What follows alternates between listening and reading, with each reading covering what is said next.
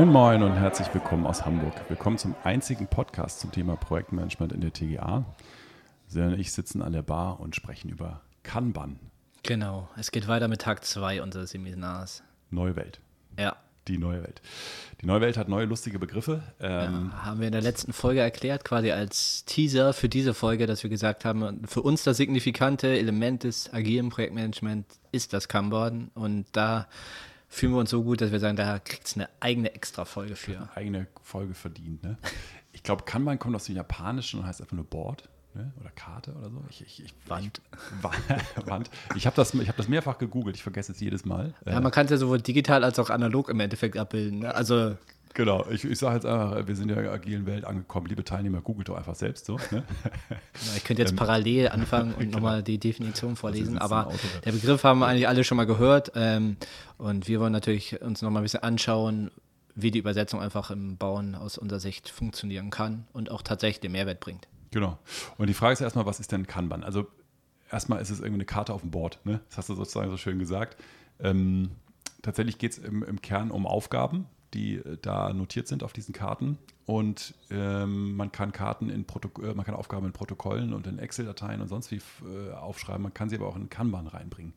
Und das hat gewisse Vorteile. Ähm, also in der Regel muss man dazu auch sagen, sind diese Kanban-Boards, gerade wenn wir uns jetzt in der Digitalisierung und das halt als, als ein ähm, Computertool ansehen, wir da ja auch im Endeffekt deutlich äh, ja, agiler und ähm, ja, digital einfach unterwegs ja. Die Zusammenarbeit ist halt einfach jetzt genau. heute in Zeiten von Corona und Homeoffice ist einfach deutlich, da ich deutlich den besser. also ich weiß genau. noch, wir standen früher auch vor so einer, so einer Wand, noch 2019, äh, riesengroße Wand mit, mit 30 Leuten dann immer montags und haben uns die Karten hin und her geschoben. War zwar lustig, so, äh, alle hatten Kaffee in der Hand, es gab alle Einzelgespräche, es war wahnsinnig schwer zu moderieren, ich habe mhm. jedes Mal geflucht. Aber äh, es hatte irgendwie dort schon den Effekt, dass man gesehen hat, wie Aufgaben sich fortbewegen. Ich glaube, das war das, das Schöne. Ne? Also man kann sich genau. an Bord vorstellen, Fortschritt dieser erkennen. gelbe Zettel, der, der landet von, äh, steht irgendwann an, ist jetzt akut in Arbeit und landet irgendwann bei erledigt. Das ist schon mal ein mhm. gutes Gefühl. So, ne? Also erstmal ein schönes es Ding. Es gibt ich, Fortschritte. Es gibt ja. Fortschritte, die sehe ich. Aber eigentlich geht es nicht nur um die Fortschritte, sondern es geht eigentlich darum, dass man sozusagen Zustände darstellt von Aufgaben. Also das ist eigentlich der Kern eines Kanban. Äh, das heißt, oben in der, in der Spalte in der Überschrift stehen Zustände. Die, die frei wählbar sind letztendlich auch. Die sind relativ frei, frei wählbar. Ich kann auch tatsächlich ähm, sagen, ich habe, was weiß ich, den, äh, den Zustand ähm, meines Kaffees. Ne? Also der ist von, von äh, ungemahlene Bohne über gemahlene Bohne bis zum, äh, ist jetzt im Siebträger, bis ist kalt am Ende. so, da könnte ich auch sozusagen Kanban für Kaffeekochen machen. Ähm, ich kann aber genauso gut zum Beispiel Entscheidungen in so ein Kanban packen. Also ich kann sagen, okay, es gibt Entscheidungen, die stehen an, Entscheidungen sind in Arbeit, Entscheidungen, die getroffen wurden. Also kann ich das auch immer sehr gut auf Einzelthemen ähm, anlegen für letztendlich. Anpassen, ich muss nicht genau, eben genau ja. anpassen. Ich muss nicht immer das Allumfassende machen. Gerade wenn ich mich an dieses Thema äh, annähere, kann ich auch sagen, okay, ich will jetzt nicht meine gesamten Leistungsphasen in einem Kanban darstellen, sondern ich beschäftige mich jetzt äh, nur mit dem Auszug der Entscheidung gegenüber einem Bauherrn. Welche. Entscheidungsvorlage habe ich gestellt? Welche ist in Bearbeitung? Welche ist abgeschlossen, angenommen, abgelehnt?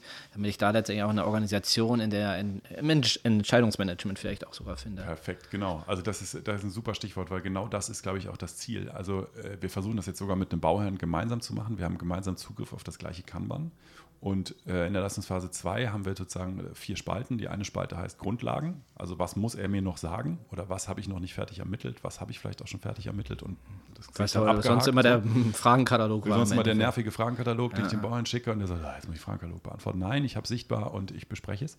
Und dann gibt es Entscheidungen, die anstehen irgendwann mal. Die sind jetzt noch nicht in Arbeit, aber die stehen an. Und dann weiß er sie, kennt er sie schon. Genau, die ja. priorisiere ich auch gemeinsam. Die kann ich dann gemeinsam nach oben schieben, wenn ich sie mir besonders wichtig sind gerade. Also ich diskutiere schon mal über die Priorität von Aufgaben und Entscheidungen. Mhm.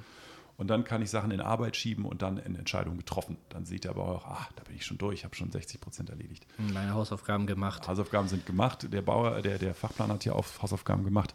Und ich glaube, dass das Ziel auch eines Kanban, das kommt ja aus der Automobilindustrie, ist eine, eine Arbeitsflusssteuerung. Ich mhm. sehe auch, wie viel ist gerade in Arbeit, sind es mehr als fünf oder sechs Karten, dann wird es schon irgendwie schwierig, dann verliere ich den Überblick. Und das geht nicht nur mir so, sondern allen. Das heißt, ich versuche, Dinge vielleicht auch eher zu priorisieren, nicht alles gleichzeitig zu erwarten, sondern bestimmte Entscheidungen zu treffen. In den anderen Leistungsphasen kann man das anders machen wieder. Genau, ja. ja. Und ähm, letztendlich Kanban verbindet auch mehrere Methodiken irgendwo ein Stück weit miteinander und auch gerade dieser Aufbau, wir reden jetzt ja von dieser Karte, wo dann eine Thematik oder eine Frage oder Problemstellung draufsteht. Man kann das in der Regel, wenn Software unterstützt ist, man kann es terminieren, man kann es Personen zuweisen, die werden automatisch darüber informiert. Also man kann die ganzen Möglichkeiten der Digitalisierung dann da letztendlich auch sehr gut nutzen, sich selber zu organisieren und die anderen auch. Man kann sich intern Fristen setzen, eben, was Roman schon meinte, Prioritäten setzen. Ähm, man kann auch äh, letztendlich so gesehen auch ein Protokoll ranhängen, dass man halt mhm. Arbeitsstände ähm, verschriftlicht. Das heißt, wenn irgendwann gegebenenfalls auch im Kollege krankheitsbedingt ausfällt oder so, ich kann reingucken, welche Aufgaben hat er, was hat er da bisher schon gemacht, ähm, kann das nachvollziehen, wie der Arbeitsstand ist und bin da einfach auch sehr transparent gegenüber. Genau, ähm, alle sehen, wo, wo alle stehen. Das ist ja das Interessante dabei. Und wenn man es richtig weit treibt, dann könnte man tatsächlich dann noch sagen, ich habe Aufgaben äh, am Montagmorgen und die ziehe ich mir aus den Projekten. Ne? Also sozusagen, das ist das sogenannte Pull-System.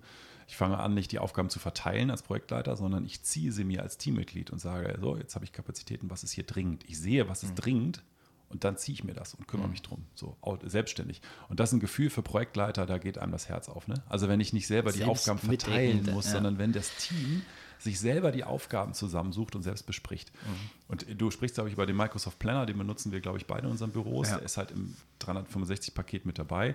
Äh, deswegen kennen wir ihn ganz gut. Das ist halt leider wieder mal Microsoft hat da wieder mal seine Macht genutzt. Ne?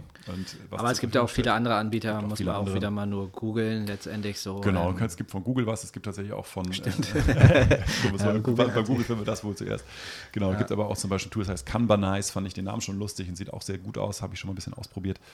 Ähm, bei dem kann man sozusagen dann die Aufgaben in den Projekten sogar noch zusammenführen und dann sozusagen alle Aufgaben über alle Projekte dann sozusagen auch statistisch auswerten okay. und so. Ja, das, ist, das ist ja sowieso nochmal ein gesondertes Thema letztendlich auch, dass man da, dadurch, dass als digital ist, das auch irgendwo auswerten kann. So.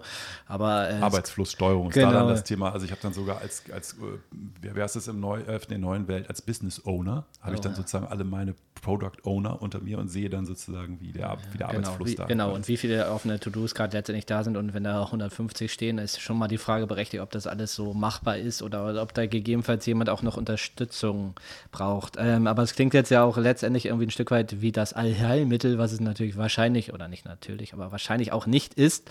Ähm, ich finde es persönlich äh, auch sehr cool. Ich nutze es auch sehr gerne selber und habe für mich da festgestellt, dass man schon aber auch irgendwie eine gewisse Verständigung über Regeln, über ähm, die Anwendung so ein Board einfach im Vorwege einmal definieren muss, damit eben halt das nicht dann doch vielleicht irgendwann auch Kraut und Rüben wird, so eine gewisse Ordnung und Struktur braucht man auch genau. da. Mhm. Ähm, was hast du da bisher, weil du ja auch ja, sagst, also super, super wichtig, also was ich ganz wichtig finde, ist dazu sagen, wenn, wenn der Projektleiter muss das Kanban anlegen, sozusagen für sein Projekt. Das finde ich erstmal ganz wichtig, dass, dass er oder sie das anlegt.